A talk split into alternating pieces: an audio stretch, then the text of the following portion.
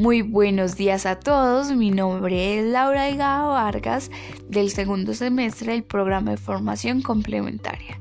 Y el día de hoy vamos a dar respuesta a la pregunta planteada respecto al documento Modelos Pedagógicos Medios No Fines de la Educación, la cual es ¿Cuáles son las ventajas y desventajas de concebir la idea del enfoque pedagógico como concepto estructurante del modelo pedagógico.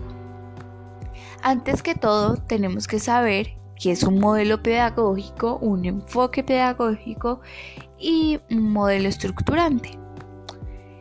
Eh, en este documento que mencioné anteriormente, eh, el autor Indimem dice que el modelo pedagógico es un paradigma que sirve para entender y orientar y también dirigir la educación.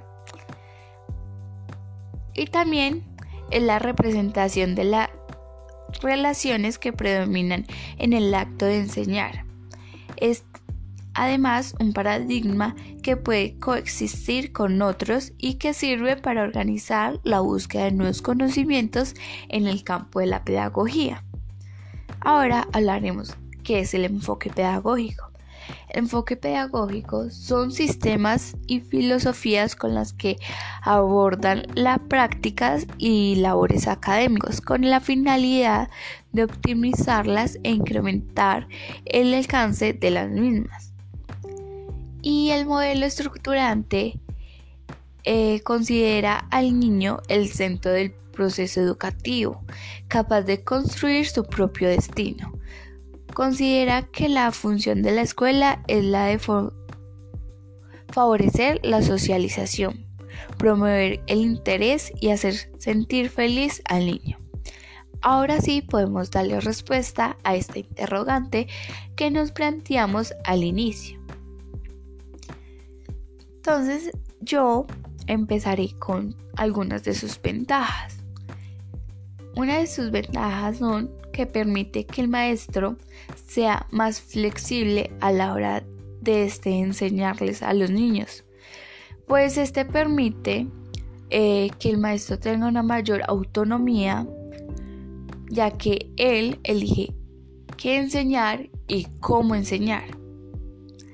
Otra de sus ventajas es, que permite que sus estudiantes tengan mayor desarrollo de sus capacidades. También eh, este eh, permite una relación más, más directa entre maestro y estudiante, aunque el maestro es solo el guía. Ahora mencionaré algunas de sus desventajas. Estas son que a veces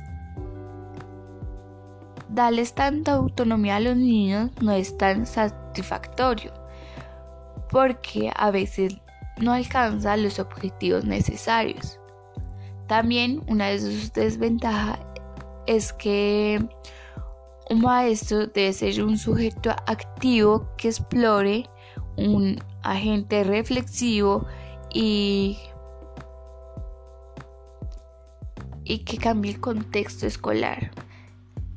Pero la realidad es que algunos docentes no tienen un modelo pedagógico definido y mucho menos claro para alcanzar su actividad académico formativa. Y bueno, eso sería todo por este podcast. Espero que eh, todo haya quedado muy claro y les deseo un muy feliz día.